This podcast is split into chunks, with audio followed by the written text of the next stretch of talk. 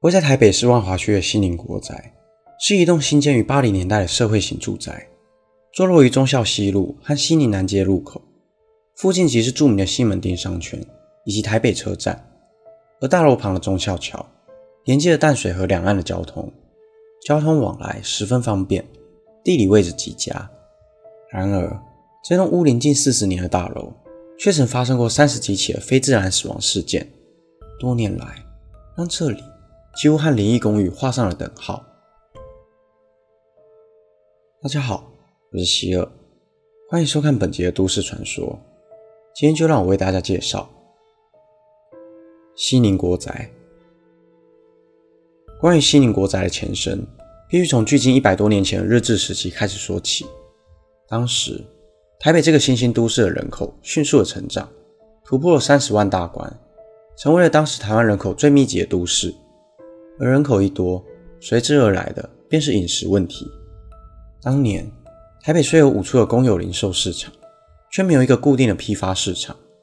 为了解决广大居民的饮食问题，一九二二年，政府便在西门町新建了中央蟹卖市场，在这里统筹了鱼货、蔬果以及各类肉品的批发买卖。并交由台北中央市场株式会社统一管理，直到一九四五年，二战结束以后，日军投降，台湾转由国民政府接手，并将中央蟹卖市场改名为台北市中央市场。但缺乏经营管理后的市场变得混乱无序，原有的拍卖制度瞬间瓦解，市场的价格混乱，许多农民惨遭剥削。而一九四九年，国民政府撤退来台以后，原本就已经拥挤不堪的中央市场。更是被政府征用了一部分的土地供军队使用，让不少农民必须在前一天傍晚先到市场占位，才能够抢到一小块位置做生意。因此，三天两头就会有农民因为抢位而大打出手。市场的卫生条件也越来越差，加上当地角头势力的介入，让暴力恐吓、火警与砍杀的事件频传。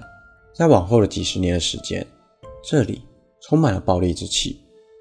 一九六零年代，政府开始了市场迁移计划，但计划却不停的搁置。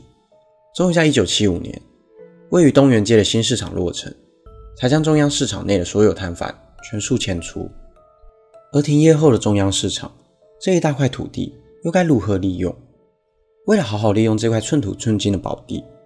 政府决定在此新建商场与住宅混合的大楼，于一九七六年底开始动工，前前后后。共换了三个承包商，终于在一九八一年，这栋地下一层、地上十六层的国宅大厦正式落成，也就是如今的西宁国宅。地下一楼为停车场，一楼作为市场，二到四楼则作为市府办公室使用，五到十六楼则是供低收入户居民与老农民承租的社会住宅，将近有五百户。然而，在西宁国宅启用不久后，开始有不少问题渐渐浮出水面。管线漏水与瓷砖剥落等问题，都显示了施工品质欠佳。事实上，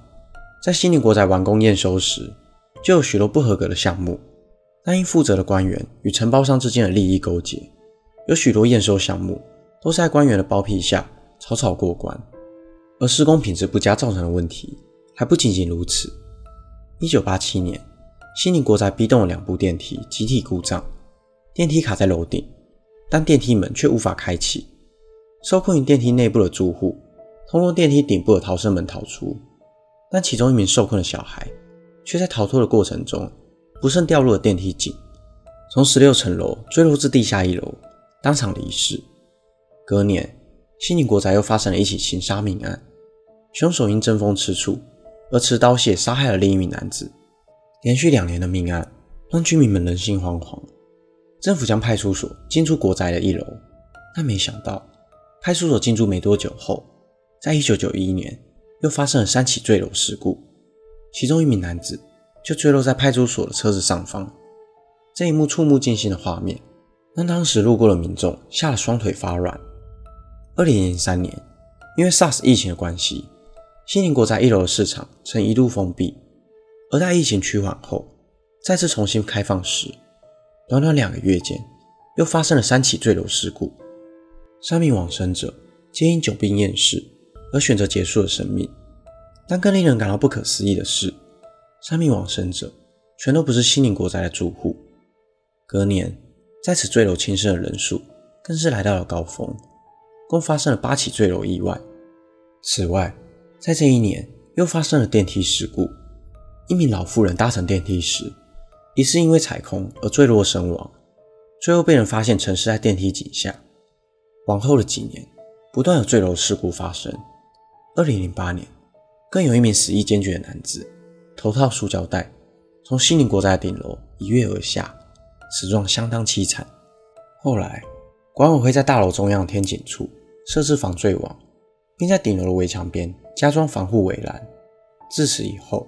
西宁国宅便不再传出坠楼案件。但接二连三的命案不断的发生，加上大楼时不时传出的灵异事件，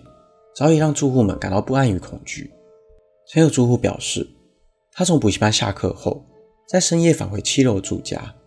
但搭乘的电梯却莫名的停在四楼。当时，四楼办公室里的人员早就已经下班。当电梯门打开的时候，电梯门外一个人也没有，只见一片漆黑的走廊。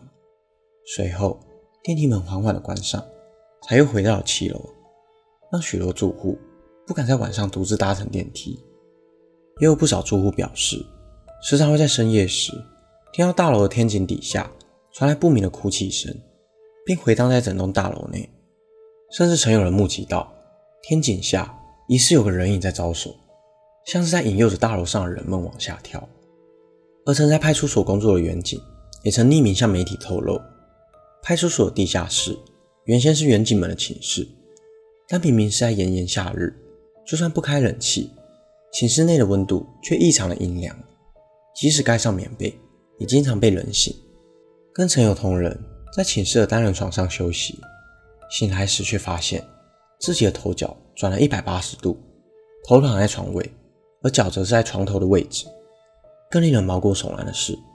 他的脚踝还有明显的手印，因此让许多远警宁愿睡在沙发上，也不愿到寝室里休息。不得已之下。派出所才又将寝室改作为侦讯室。二零一四年，又有一名女子在此坠楼，让原本平静了六年的西宁国宅又变得不得安宁。直到今年，都还陆续有坠楼事故发生。今年四月，